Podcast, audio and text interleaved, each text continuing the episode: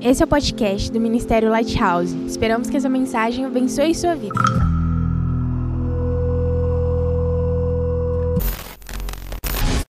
Nosso banner está ali e o tema da mensagem de hoje é Casa de Espelhos. E a gente vai chegar lá. Você vai entender o porquê Casa de Espelhos. Mas a mensagem de hoje, cara, é uma mensagem para você que tem fome. E foi algo que você falou hoje no início do culto, não foi não, Lívia? Foi. Ela virou para o namorado dela e falou: tem mais uma coisa. Depois ele falou um monte de coisa com ela. Eu tô com fome. E assim, quando você está com fome, você precisa de algo, você se move para algo, você faz algo para sanar aquilo. Ou se você não faz, você fica maluco. Ou você fica de mau humor, ou você fecha a cara, ou você faz alguma coisa, ou você muda a sua personalidade completamente, mas a fome é capaz de mudar quem somos, não é? Algumas pessoas, pelo menos, ou não todos. Não digo uma fome avassaladora, não, tá? De passar necessidade. Eu digo uma fominha. Realmente, eu não, não, não almocei, não tomei um lanche da tarde. Aquela fome realmente que dá aquele vaziozinho na barriga assim. Você fala, um sundae que alguém comprasse para você já resolveria, né? Alguém que foi no BK e não me trouxe. Cadê o Luiz? Está lá no fundo, não trouxe o meu sundae que eu pedi, inclusive. Mas a fome é capaz de mudar alguma coisa na nossa vida. E hoje é uma mensagem sobre isso. É uma mensagem sobre fome. É uma mensagem sobre quem tem fome do Senhor e é uma mensagem especificamente, na verdade, sobre o conhecimento de Deus. E esses dias eu estava me recordando daquela vez que nós falamos sobre lugar secreto. Quem lembra disso? Lá em 2021, no, no longínquo 2021, nós fizemos uma série aqui de uma mensagem muito poderosa que o Senhor nos deu sobre lugar secreto, baseada em Mateus capítulo 6, versículo 6. E eu tenho, a, a Letícia veio com a camiseta, inclusive. A mensagem nos marcou, nos marcou tanto que nós fizemos uma camiseta na época, a Letícia está com a camiseta, muitos de vocês têm a camiseta é, do lugar secreto. E, e na verdade, essa mensagem marcou não só a minha vida, mas marcou a vida de muita gente aqui no ministério. Eu sei que para muita gente aquela mensagem virou uma chave na vida de intimidade com o Senhor virou uma realidade na vida de intimidade com Deus. E eu, eu ouvi de muita gente sobre isso, e sabe, não era nada novo, não era nada revolucional, não, não era nada demais. Era só uma mensagem sobre como nós deveríamos ter intimidade com o Senhor, sobre como nós tínhamos em casa, o nosso quarto, um lugar para receber a presença, os olhares de Deus. E a gente passou três sábados falando sobre isso. E foi, foram momentos muito especiais, foram, foi antes do primeiro acamp, né? Foi antes do pré-acamp e do primeiro acamp. Então a gente estava ali por setembro de 2021, já faz um tempinho, já vai indo para segundo dois anos, né, disso.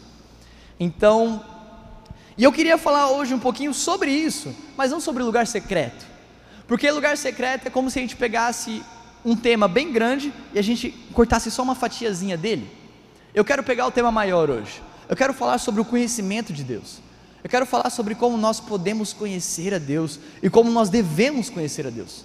Como isso tem que ser o nosso norte, como isso tem que ser o norte da sua vida individual, como isso tem que ser o norte da sua família, da futura família que você vai formar, como isso tem que ser o norte desse ministério que nós estamos construindo, como isso tem que ser o norte das nossas reuniões, nós não podemos nos encontrar aqui porque é rotina, porque está marcado na minha agenda, porque é obrigação, porque eu estou na escala, porque eu vou dançar, porque eu vou estar na recepção, por alguma coisa assim. Não, nós nos encontramos aqui porque nós estamos conhecendo a Deus e porque eu conheço a Deus, eu venho para a igreja. É tipo isso? Vocês estão pegando comigo? A gente tem que conhecer ao Senhor e a nossa vida tem que se mover por causa disso. A nossa vida tem que ser modificada e transformada pelo conhecimento de Deus. E nós vamos, eu quero ler alguns versículos com vocês, conversar um pouco com vocês. A gente vai chegar lá, no Casa de Espelhos. A gente vai chegar nesse lugar, mas isso é lá para o final. É só para a gente ter um tema bacana. A gente vai chegar lá. Só que eu quero falar com vocês sobre como nós precisamos conhecer a Deus. Como isso tem que ser o norte da sua vida, cara. Isso tem que mover o seu coração, isso tem que, pô, isso tem que te te motivar, isso tem que te animar, isso tem que fazer você fazer alguma coisa, porque nós temos fome do Senhor. Pelo menos foi isso que eu perguntei no início e alguns gritaram. Você ainda tem fome do Senhor aí? Você ainda está com fome dele? Então, se nós temos fome, nós temos que conhecê-lo. Oséias capítulo 6, versículo 6. Coincidentemente, quase um Mateus 6,6, né? Mas Oséias 6,6 diz assim: Porque eu quero misericórdia e não sacrifício, e o conhecimento de Deus mais do que os holocaustos. O profeta Oséias, e ele não é o primeiro profeta a falar isso, nem o último, mas Malaquias vai falar isso também, por exemplo. Ele está dizendo e advertindo o povo que esqueceram-se de conhecer a Deus e focaram em cumprir as religiosidades. Deus tinha dado uma lei para o povo e a lei tinha que ser cumprida. Não estou falando nada contra a lei. Porém, o povo focou tanto na necessidade dos holocaustos, dos sacrifícios, de que eles tinham que fazer algo, e se esqueceram de conhecer o Deus para aquilo que eles estavam fazendo. Esqueceram de conhecer aquele para quem eles estavam fazendo algo. Eles focaram tanto nos holocaustos e sacrifícios em cumprir a lei e esqueceram que havia um Deus por trás de tudo aquilo. E, e Oséias vai advertir o povo e vai dizer o conhecimento de Deus mais do que o holocausto. E você vai ver essa frase sendo dita por Jesus para os fariseus, enquanto Jesus estava nessa terra. Você vai ver essa frase aparecer, esse texto aparecer ao longo dos evangelhos, enquanto Jesus falava para os fariseus, ele vai dizer: vai aprender com o profeta Oséias, vai aprender com Malaquias, o que significa que eu quero mais misericórdia do que sacrifício. Deus quer os holocaustos e os sacrifícios, Deus quer o cumprimento da lei, Deus quer que você faça algo, mas há mais do que isso, amém? E é sobre isso que nós queremos falar. Há mais do que fazer algo, há mais do que obedecer algo, há muito mais do que às vezes nós estamos vivendo há um lugar talvez mais profundo do que nós já chegamos. Talvez você já foi num lugar muito profundo, talvez você já subiu no mais alto monte, mas o, o que eu tenho para te dizer é que ainda há mais, amém? E isso tem que nos motivar, porque irmão, o tanto que eu sei do Senhor e o tanto que eu conheci de Jesus não pode ser o suficiente. Eu não posso me acomodar com o tanto que eu já recebi, e não importa o quanto de unção eu já recebi, não importa o quanto de revelação eu já recebi, não importa o quanto de conhecimento, quantas vezes eu já li a Bíblia, quantos cultos eu já fui. Eu não posso me satisfazer ou me acomodar com tudo que eu já recebi de Deus. Tem uma música do meu amigo Alê, né? Tá no Spotify, ele diz isso. Ele não está sendo ingrato por tudo que já recebeu, mas ele ainda quer mais. A música começa assim: Eu não vou cantar, eu não vou cantar. Já cantei um pouquinho aqui com o Ju no início, nesse finalzinho, e eu sempre afasto o microfone para evitar qualquer escândalo aos irmãos, tá bom? Mas não é que nós estamos sendo ingratos pelo que nós já recebemos de Deus, mas é que ainda há mais, ainda tem um lugar mais profundo, ainda tem um lugar mais alto no monte do Senhor, ainda tem um lugar mais profundo no rio de Deus, amém? Então nós vamos atrás disso, nós vamos atrás das águas mais profundas, nós vamos atrás dos lugares mais altos no monte, porque nós temos fome, e se nós temos fome, nós fazemos algo. Se nós temos necessidade, nós nos movemos. E nós precisamos conhecer a Deus. E eu quero falar disso com vocês, o conhecimento de Deus. E para a gente começar falando nessa introdução, o conhecimento de Deus, ele, ele não é o tanto que você tem de revelação, ou ele não é o tanto que você sabe mais sobre ele do que o seu irmão que está do seu lado. Que nem o Pico fala assim: Eu conheço mais a Deus porque eu sei mais sobre Deus do que o Caio. Não, conhecer a Deus não é isso. Conhecer a Deus não é o quanto eu sei mais informações sobre Ele. Conhecer a Deus não é o quanto de informações que eu retenho e posso absorver de informações, de textos bíblicos, de decorar versículos. Isso não é conhecer a Deus. Até revelações. Não é ter mais revelações que o irmão do lado não é ter mais unção que o amigo do lado aí, não é ter mais unção que o pastor, eu sou mais ungido até mesmo que o pastor, que o ministro de louvor. Não é isso que é conhecer a Deus. Conhecer a Deus é ser íntimo dele. Conhecer a Deus é ser amigo de Deus. Conhecer a Deus é ter intimidade. E, e por isso que eu comecei falando sobre lugar secreto. Porque no lugar secreto a gente, no final de tudo, a gente falou sobre isso, sobre a gente avançar na nossa intimidade com Deus, tendo um lugar desse na nossa casa. Mas hoje eu quero falar só sobre o conhecimento dele, só sobre como conhecer a Deus não é informação. Eu não quero que você saia daqui, ou por exemplo, saia de uma, de uma aula da nossa escola de fundamentos, pô, eu aprendi todos os versículos sobre o Espírito Santo, eu conheço ele pra caramba. Não é isso. Não é o quanto de informação, versículo, revelação você consegue reter dentro de você, porque isso não é conhecer a Deus. Conhecer a Deus é ter intimidade, é se aproximar dEle, é ser chegado a Ele. Amém? Vocês estão comigo? Estão comigo ainda? Fechou. E cara, a partir do momento que nós estamos tendo intimidade com o Senhor, a partir do momento que nós estamos caminhando com Ele, isso tem que mudar a nossa vida. Isso tem que mudar a nossa vida. E quando eu falo vida, você pode pensar em todos os graus e todos os âmbitos da sua vida aí. Amém? Pense em tudo que a sua vida envolve. Se você está conhecendo a Deus, todos esses pontos que você pensou têm que ser modificados e afetados pelo conhecimento de Deus. A sua vida na sua escola, a sua vida no seu trabalho, a sua vida na sua faculdade, a sua vida em casa, a sua vida na igreja, a sua vida fora da igreja, a sua vida na sua futura família que você vai constituir com a sua esposa, com seu, seu marido. Isso tudo tem que ser afetado pelo conhecimento de Deus. Isso tudo tem que ser alterado pelo tanto que você está conhecendo do Senhor. E lembra, não é ter informação, porque informação qualquer um pode ter, revelação qualquer um pode ter. Decorar versículo, um ateu pode decorar, alguém que não tem fé pode decorar, mas ser íntimo, ser amigo, estar próximo, isso é ter conhecimento. E quando nós somos próximos de Deus, quando nós temos intimidade com o Senhor e quando nós somos amigos dele, isso tem que mudar a nossa vida.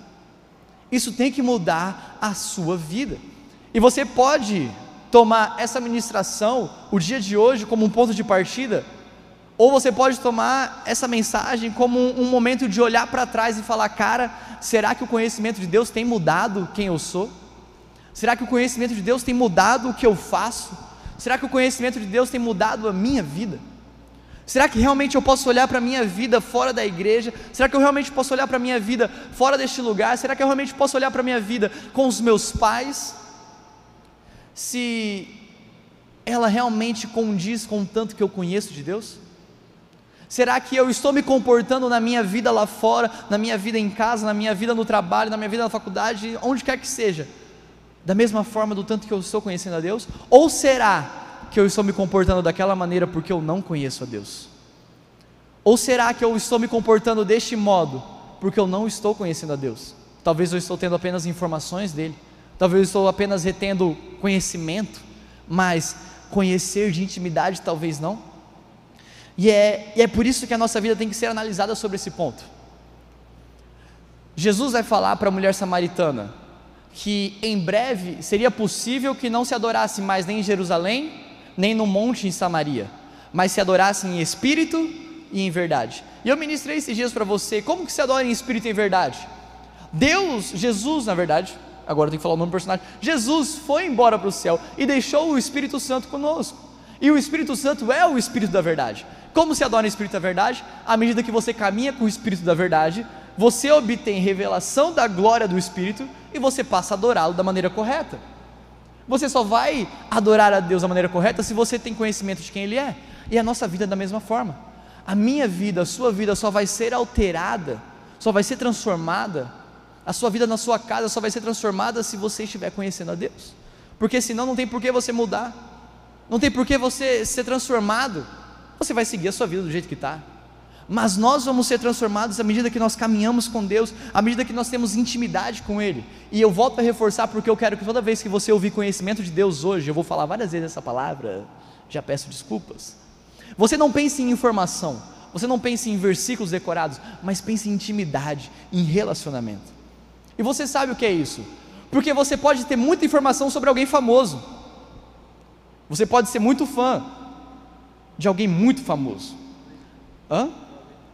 Você pode ser fã de alguém, você pode ser fã de um cantor gospel, você pode ser fã de um cantor de K-pop, você pode ser fã de um rapper, você pode ser fã de uma atriz, de uma atriz, de um ator, e você pode ter muita informação sobre ele, mas que tipo de intimidade você tem com essa pessoa?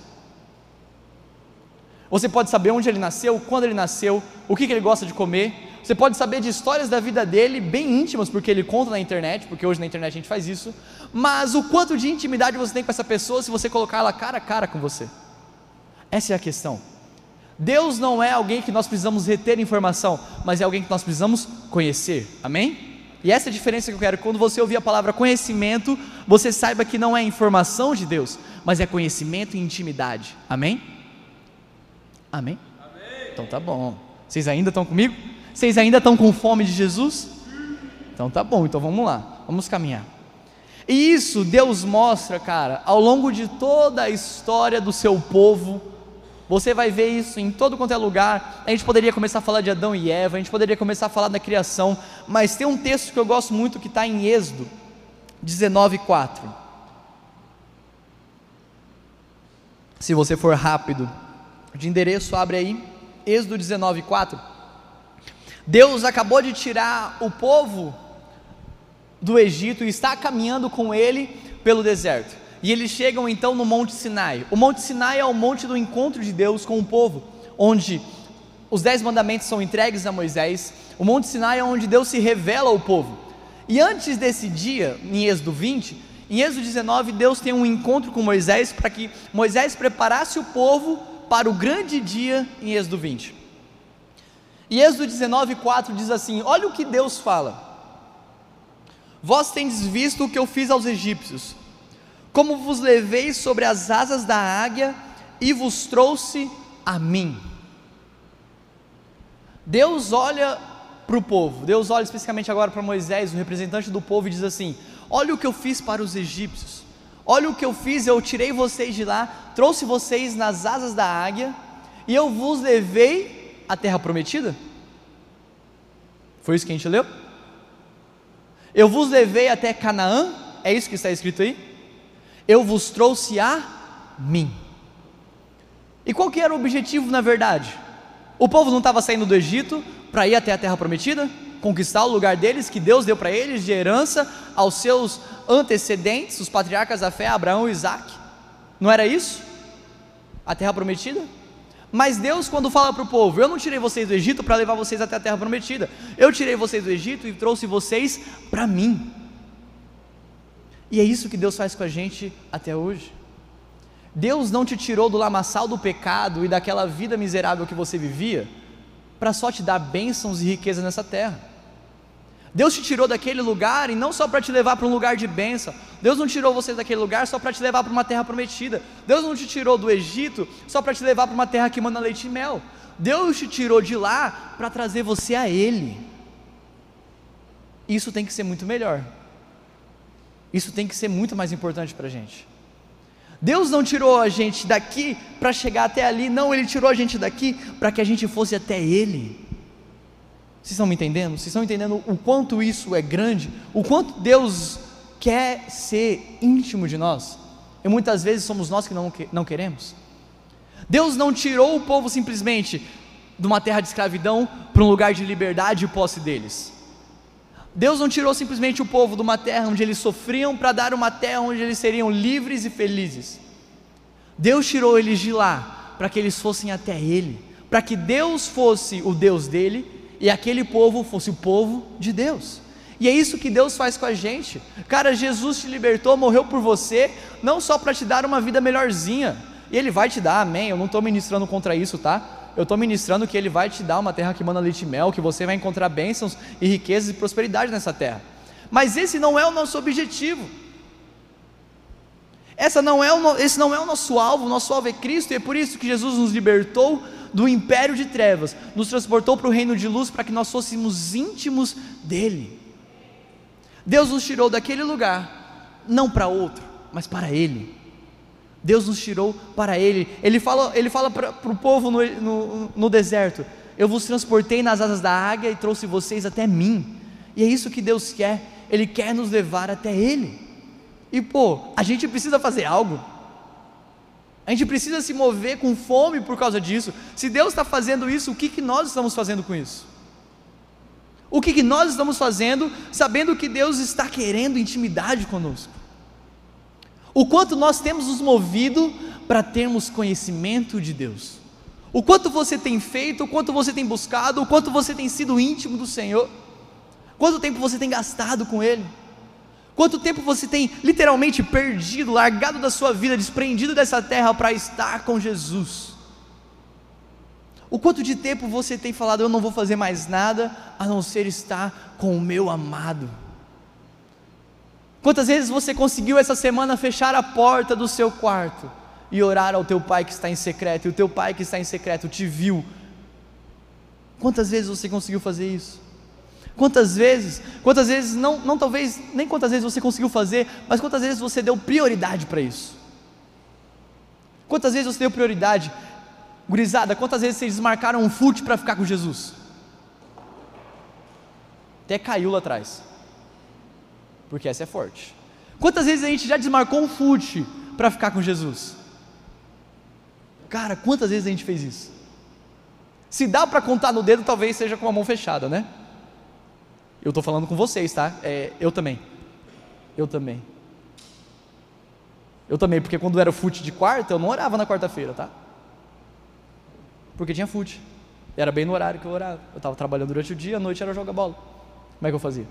Mas quantas vezes, quantas vezes eu deixei de fazer algo que eu gosto de fazer, que eu acho legal, mas que não me acrescenta nada?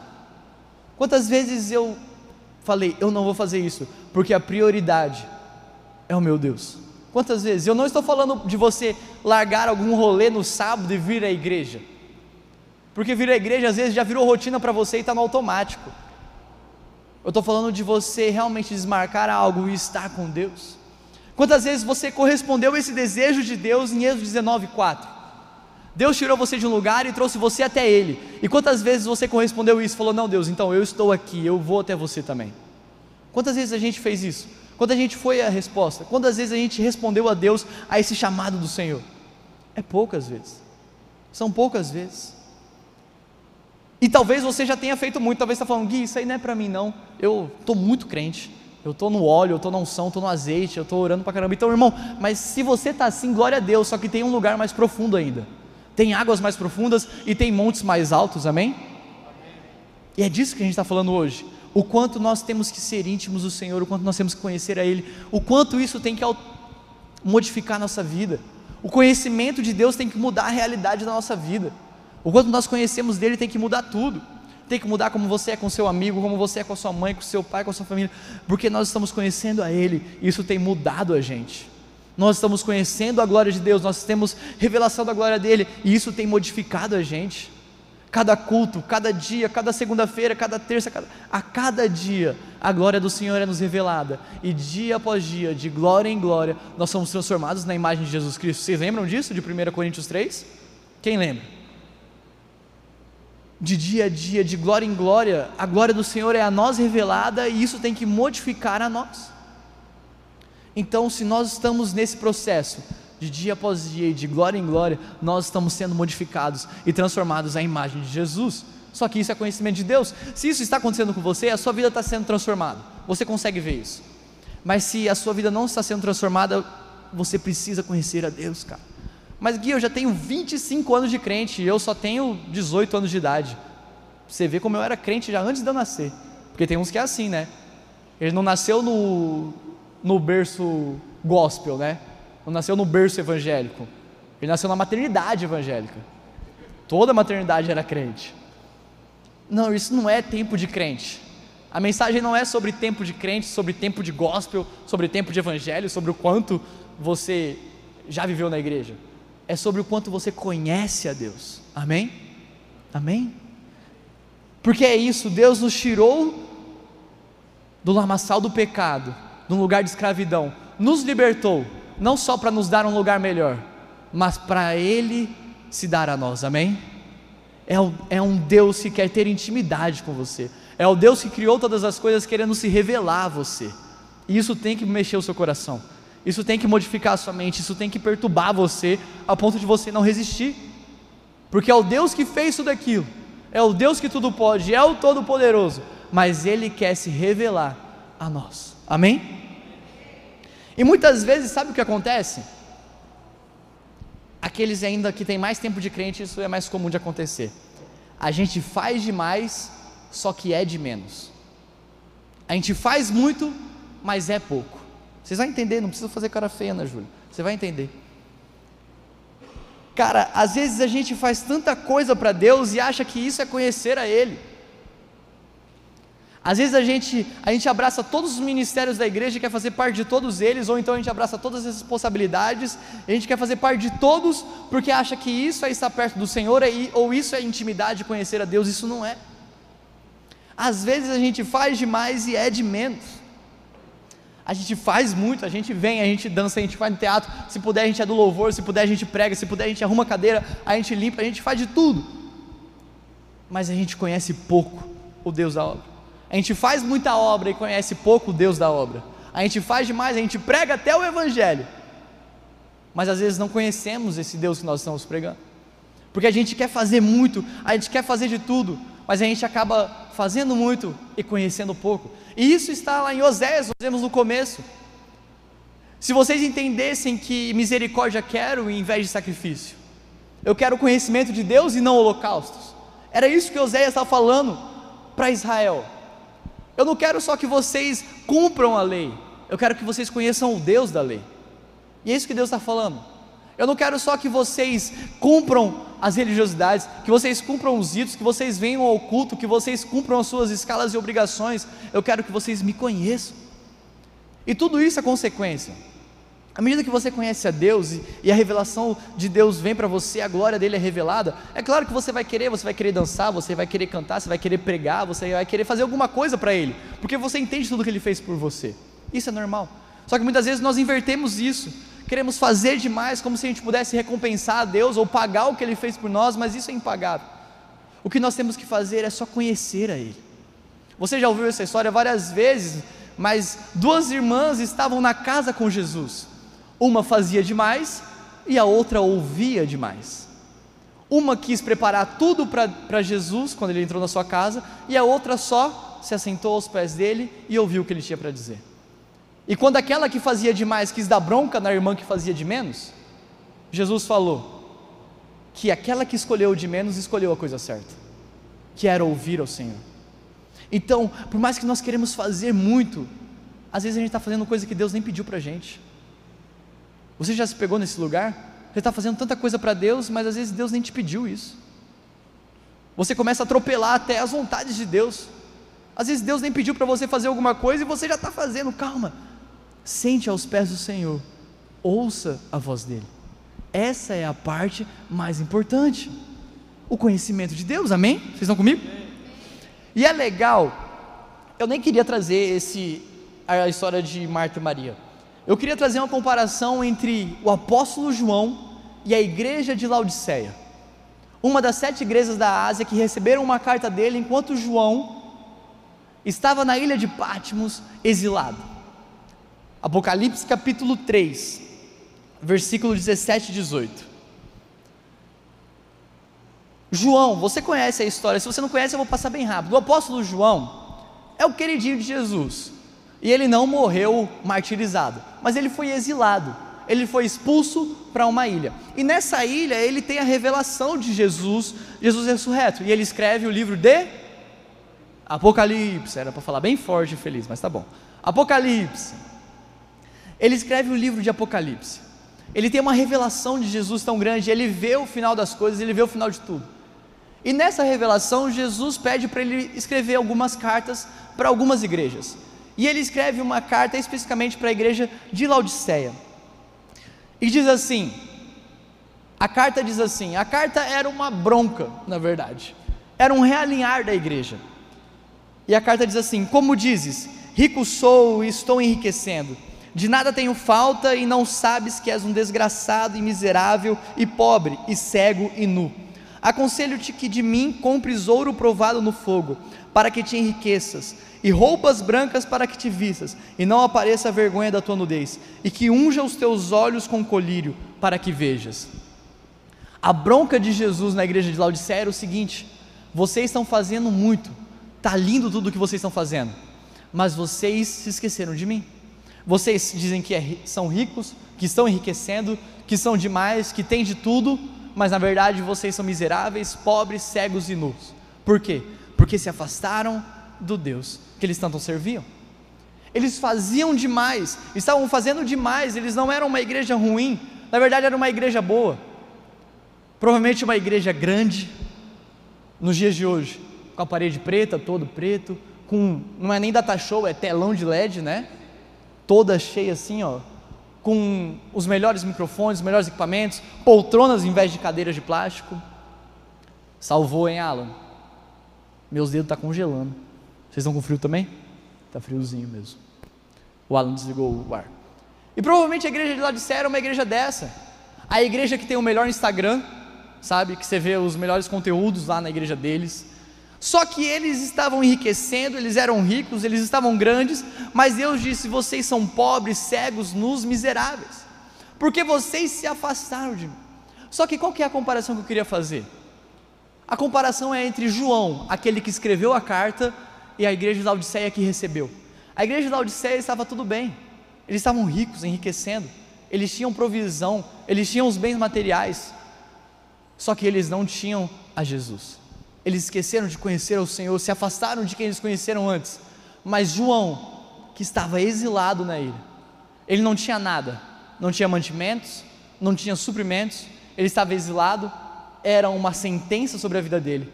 Mas nesse momento mais difícil, aquele amigo dele que ele fez há muito tempo atrás, aquele amigo que ele reclinou o peito, ele reclinou a cabeça no peito dele na última ceia, aquele amigo apareceu para ele no momento mais difícil dele e se revelou e falou assim: Eu estou aqui, no final tudo dá certo porque eu ressuscitei. Amém? É isso que Jesus fez. Jesus apareceu para João enquanto João não tinha nada, mas ele tinha Jesus. Quando João não tinha nada e João não tinha para quem se socorrer, o próprio Cristo ressurreto apareceu a ele e revelou todas as coisas finais. Enquanto isso, uma igreja que talvez tinha de tudo, menos Jesus. Porque a igreja fazia demais, mas tinha conhecimento de menos. E nós não podemos chegar nesse lugar. Eu não quero ser a, a igreja, o ministério, não queremos ser o Mar no Brasil, o Ministério Lighthouse, que fazemos demais, mas não temos, temos conhecimento de menos. Nós não queremos ser isso. Nós não queremos fazer cultos especiais, nós não queremos fazer acampamentos, nós não queremos fazer eventos que o Senhor não esteja porque nós não temos conhecimento dele. Porque a gente faz pelo nosso braço, porque a gente faz pela nossa própria força ou grandeza. Não é isso. Nós queremos conhecer o Senhor e ouvir dele e aprender dele, amém? Porque é possível, cara, servir a Deus sem conhecer a Deus. O profeta Samuel, quando ele iniciou seu, sua caminhada com, com Deus, em 1 Samuel capítulo 3, isso vai estar no versículo 1 ao versículo 7. O texto começa dizendo assim: E Samuel crescia nos caminhos do Senhor e servia a Deus. Maravilha. Só que lá no versículo 7 diz que Samuel ainda não conhecia a Deus. Cara, Samuel, ele cresceu já servindo ali com Eli, já aprendeu os caminhos, já aprendeu a lei, ele sabia o que tinha que fazer, ele sabia os ritos, ele sabia para onde ir, sabia o que tinha que fazer. Porém, ele começou a fazer antes mesmo de conhecer a Deus. Então é possível que a gente se encontre neste lugar de servir a Deus sem conhecê-lo. E não é isso que queremos. Nós às vezes queremos mais ser usados por Deus do que conhecer a Deus. Talvez você já fez essa oração: Senhor, usa-me, unge-me, prepara-me para fazer alguma coisa, me separa para isso. E a oração não é ruim, tá? Isso não é uma busca ruim. A busca de ser usado por Deus não é uma busca ruim, muito pelo contrário, é uma busca boa. Só que ela não é a melhor busca. Ser usado por Deus é ótimo, mas não é a melhor busca que nós podemos ter a mula foi usada por Deus para falar com Balaão. Então, se Deus quiser, Ele usa mula, Ele usa bicho, Ele usa pedra, Ele usa quem Ele quiser. Então, ser usado por Deus é bom? É bom, é maravilhoso. Só que há uma busca mais profunda, há um lugar mais profundo. Ser usado por Deus é maravilhoso, mas conhecer a Deus é muito melhor. E é isso que tem que nortear a nossa vida, cara. É isso que tem que nortear o nosso dia a dia beleza, Deus é incrível e Ele vai me usar, eu vou servir a Ele, mas eu quero conhecer a Ele antes disso. Eu quero conhecer a Ele para que eu possa servi-lo. Eu quero conhecer a Ele para que eu possa abandonar tudo para fazer apenas o que Ele quer de mim. É isso que tem que ser a nossa busca, é essa que tem que ser a nossa ambição. Às vezes a gente quer tanta coisa, mas esquece do mais importante. Às vezes a gente quer demais e esquece do que é mais importante. Ou então fazemos demais e esquecemos do que é mais importante. E o mais importante é o conhecimento de Deus. Amém? Vocês estão comigo ainda? Vocês ainda estão com fome? Amém, Amém que bom. Porque há esse lugar, há esse lugar que nós precisamos nos cuidar para não chegarmos. Um lugar em que nós somos usados por Deus, mas não o conhecemos. Misericórdia, nós não queremos isso. Nós queremos conhecer, e porque nós conhecemos, nós somos usados. Amém? Porque nós conhecemos, nós fazemos. Porque nós conhecemos, eu me movo. Porque eu conheço a Deus, eu adoro. Porque eu conheço a Deus, eu danço. Porque eu conheço a Deus, eu prego. Porque eu conheço a Deus, eu sirvo ajudando na igreja. Porque eu conheço a Deus, eu faço alguma coisa. E não o contrário. Esse é o nosso objetivo. As coisas funcionam assim. Por isso nós devemos nortear a nossa vida individual, como ministério, como família, na sua casa, na sua futura família que você vai constituir um dia, amém? Só quem quer casar fala amém. Quem não quiser não precisa não. Aí Deus cuida de você aí. Estão moscando, vocês estão moscando, né? Aí a gente vê quem está prestando atenção. Só quem quer casar diz amém. Amém. Então tá bom. Então Deus vai te dar uma família. E a sua família, cara, ela tem que ser norteada pelo conhecimento de Deus. O centro do seu relacionamento tem que ser o conhecimento de Deus. Os seus futuros filhos têm que ser educados, não por tudo que você tem de informação, mas pelo tanto que você tem conhecimento de Deus, amém? É assim que funciona. E sabe, nós precisamos chegar nos lugares que grandes homens de Deus chegaram, de conhecer a Deus com intimidade. Nós podemos olhar para a vida de grandes homens, seja na palavra, seja na vida cotidiana, que nós temos intimidade, e olhar para eles e nos espelhar imitar a fé deles e falar: Eu quero ser, eu quero conhecer como ele conheceu, eu quero ver o que ele viu. E sabe, um dos homens que me inspira nesse sentido é o apóstolo Paulo. O que foi que o apóstolo Paulo viu que o fez ter uma mudança drástica de vida? O que foi aquela forte luz que fez ele parar a caminhada dele até Damasco? O fez ficar cego e o fez se arrepender de tudo que ele fazia e de repente um perseguidor de Cristo se tornou um apóstolo de Cristo. O que foi que esse homem viu? E qual foi a intimidade que ele chegou para que lá em Filipenses capítulo 3 ele escrevesse o meu texto favorito da Bíblia? Filipenses capítulo 3, versículo 8, o apóstolo Paulo diz assim: E na verdade tenho também por perda todas as coisas, pela excelência do que? Do conhecimento de Cristo Jesus, meu Senhor pelo qual sofri a perda de todas essas coisas e as considera como escória ou lixo, para que possa ganhar a Cristo. O que foi que esse homem viu e qual foi a intimidade que ele chegou, o quanto ele conheceu de Jesus para que ele pudesse olhar para tudo que ele fez na vida dele e falar: tudo isso é escória, é lixo, perto da excelência do conhecimento de Cristo Jesus. E é isso, cara. Conhecimento, lembra? Conhecimento não é informação, o apóstolo Paulo, ele não tinha acesso a uma Bíblia como nós tínhamos hoje. Ele tinha a lei já em vários pergaminhos, mas não, ele não tinha informações, ele não tinha versículos decorados, ele não tinha o evangelho escrito. Ele recebeu informações das pessoas, mas isso não era conhecer a Jesus. Conhecer a Jesus foi a vida que intimidade que ele criou com o Senhor dele. É isso que nós precisamos. Não importa quem vem aqui, que se fosse o próprio apóstolo Paulo falar para vocês sobre Jesus, isso não é conhecer Jesus. Conhecer a Jesus é a sua vida de intimidade com ele. Porque eu posso passar a ministração aqui inteira falando, eu posso rodopiar, eu posso subir na cadeira, eu posso ir no altar, eu posso voltar. Isso não vai mudar nada na sua vida. Você vai ter informação sobre Jesus. Mas se você, seu, na sua intimidade, na sua vida cotidiana, não conhecer Jesus, você não pode bater no peito e falar, eu considero tudo como perda, perto do conhecimento de Jesus. Se tudo que você tem é informação, você precisa ter intimidade para que você possa chegar nesse lugar de falar, eu considero tudo como lixo até as coisas boas, perto do conhecimento de Jesus. Não há nada melhor que a excelência do conhecimento de Cristo, amém? Não há nada melhor que isso, e nós precisamos chegar nesse lugar, nós precisamos caminhar e chegar nesse lugar.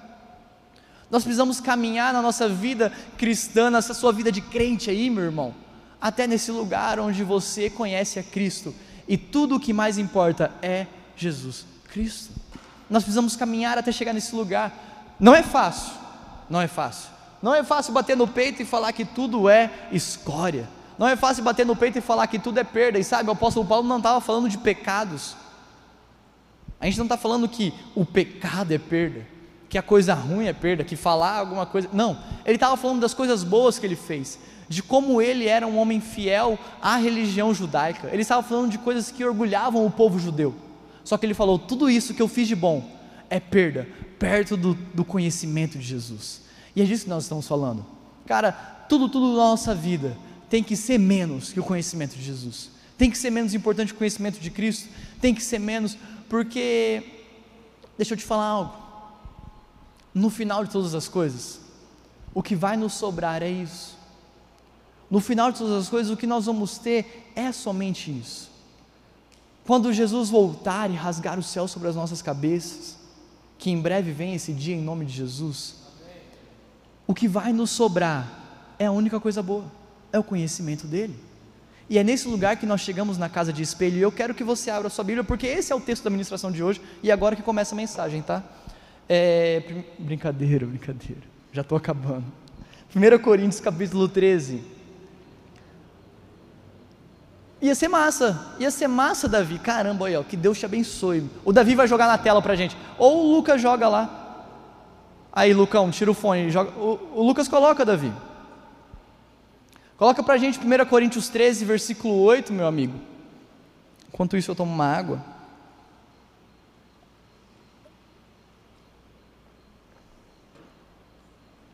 Maravilha.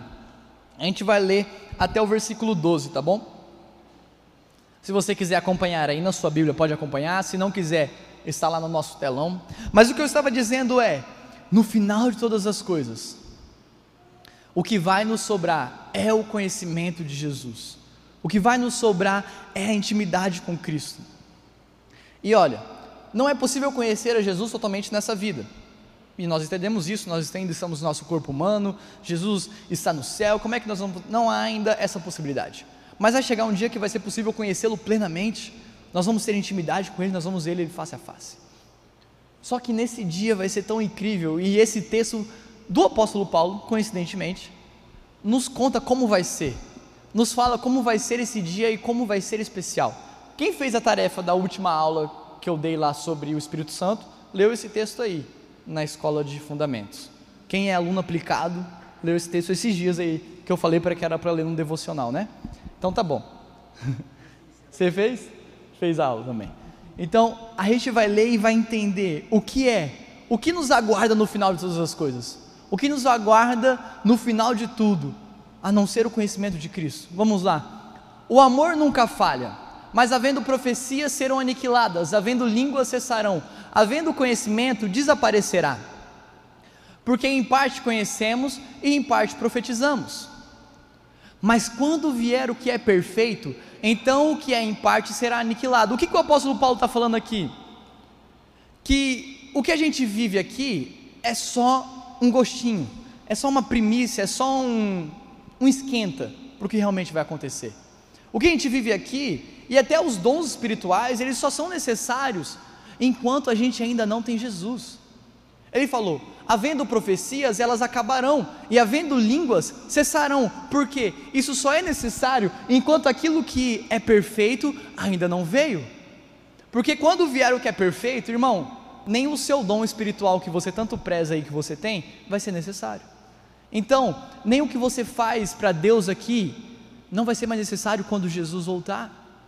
Se você dança, se você canta, se você prega, se você arruma cadeira, se você prega o evangelho, se você faz alguma coisa, isso não vai ser mais necessário quando vier o que é perfeito. Então deixa eu te falar, às vezes a gente está fazendo demais, só que isso não vai, um dia isso vai acabar. Então a gente não pode focar no que é passageiro, a gente não pode focar no que é só por um tempo. Até os dons espirituais serão aniquilados, porque não vai ser necessário quando Jesus estiver, porque quando vier o que é perfeito, o que é imperfeito, o que é em parte será aniquilado, acabará.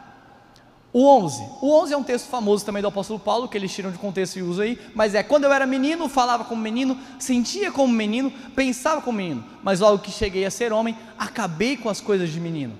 E aí o 12 é o texto que nos interessa, porque agora vemos por espelho, em enigma, mas então veremos face a face.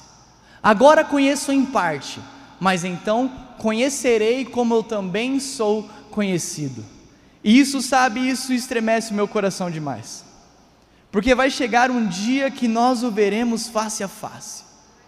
E nesse dia, eu vou conhecer a Cristo como Ele me conhece. Eu vou conhecer a Jesus como Ele me conhece, e não há ninguém que nos conhece mais que o nosso amado Jesus. Não há ninguém que nos conhece mais que Jesus Cristo, porque agora, como o apóstolo Paulo diz, agora eu conheço em parte. E agora tudo que nós podemos fazer é conhecê-lo em parte. Mas vai chegar o dia que finalmente nós o veremos face a face. Vai chegar o dia que então finalmente não vai ser mais necessário tudo que nós estamos fazendo. Sabe, vai chegar o dia que o microfone não vai ser mais necessário, que as luzes que nós arrumamos não vão ser mais necessárias, que o ar condicionado para dar um clima gostoso não vai ser mais necessário, que todo o conforto não vai ser mais necessário, que toda a preparação para um culto não vai ser mais necessário, que a louvor, a dança, a pregação não vai ser necessário, porque nós estaremos face a face com Jesus Cristo, e nesse lugar nada mais importa a não ser o conhecimento de Jesus. Nesse lugar nada mais importa a não ser conhecer a Cristo. Então, o convite para conhecer a Jesus é um convite para a eternidade. O convite para ter conhecimento de Deus é um convite eterno. Você começa aqui mas ele nunca tem fim. Você começa a conhecê-lo nessa terra, nesse tempo, nesta era, mas ele nunca terá fim. Porque o conhecimento de Deus não tem fim e a eternidade não tem fim. E nós um dia estaremos na presença dele para todo sempre e sempre e sempre, para onde o sempre for, nós estaremos com ele. Porque ele é o nosso Senhor, ele tabernaculará no nosso meio, Deus virá para essa terra, Jesus estará aqui e nada mais vai ser importante porque assim como Ele nos conhece, irmãos, e logo eu lembro de Salmo 139, quando o salmista diz que de maneira assombrosa fomos formados, porque Deus nos viu no ventre da nossa mãe e sabia como foi feito os nossos ossos, a nossa carne, e nos viu ainda substância informe. Então, se Deus conhece a gente dessa maneira, nós vamos conhecê-lo profundamente também nesse dia, porque assim como Ele nos conhece, nós também o conheceremos. Então, meu amigo, o convite desse culto de hoje, o convite dessa mensagem é: vamos conhecer a Deus. Se você tem fome do Senhor, busque a Ele, conheça o Senhor. Se feche no seu quarto, venha para os cultos, venha para as aulas, faça de tudo, mas conheça o Senhor. Busque o conhecimento de quem Ele é. Busque conhecer, busque ter intimidade. Chega de só ter informação dele. Chega de só ter informação, mas tenha intimidade com o Senhor. Gaste tempo com Ele. Perca tempo com Ele. Dê prioridade ao seu tempo com Ele sobre as outras coisas. E que Ele seja o centro da sua vida. Que tudo isso altere. Porque agora nós ainda vemos por espelhos, em enigma. E essa é a ideia. É como se estivéssemos numa casa de espelho. Nós não temos a visão real. Nós estamos conhecendo em parte. O espelho não é a imagem real. Às vezes até distorcida às vezes até um pouco menor, um pouco maior. No espelho da academia eu sempre pareço mais forte, mas eu chego em casa eu estou menor. Nós ainda estamos vendo por espelhos, mas um dia não haverá mais espelhos. Um dia nós estaremos face a face com o nosso Senhor. Um dia não precisaremos mais fechar os nossos olhos e imaginar porque Ele estará na nossa frente. Um dia nós não vamos precisar mais dobrar nossos joelhos e orar porque nós estaremos assentados à mesa com Ele. Nesse dia, meus amigos, nós vamos conhecê-lo completamente, como ele nos conhece. A intimidade será tão grande, será tão maravilhoso que é difícil de expressar em palavras. Mas a verdade é que, se talvez as palavras faltem, que em nome de Jesus, que o Senhor coloque um fogo no seu coração pelo conhecimento de Deus e que você saia desse lugar sabendo que informação não é o suficiente, revelação não é o bastante, mas eu preciso ter intimidade com Jesus que se você sair deste lugar aqui dessa forma, eu já estaria satisfeito. Que segunda-feira, um dia que não tem culto, que terça, quarta, quinta, sexta, um dia que a igreja não vai estar aqui aberta com um culto preparado para você, você encontre o Senhor na sua casa, você encontre Jesus no seu quarto, Ele se revele a você, você conheça o coração de Jesus, você possa ouvir a voz dEle na sua casa, que em nome de Jesus, o Espírito da Verdade te conduza a um lugar de conhecimento do Senhor e que você possa ter uma grande caminhada nessa vida ainda de verdadeira intimidade com o Senhor, porque essa é a minha oração para você. Que em nome de Jesus a glória de Deus seja revelada a você. Que em nome de Jesus você se apaixone pelo conhecimento de Deus, porque esse é o mais importante.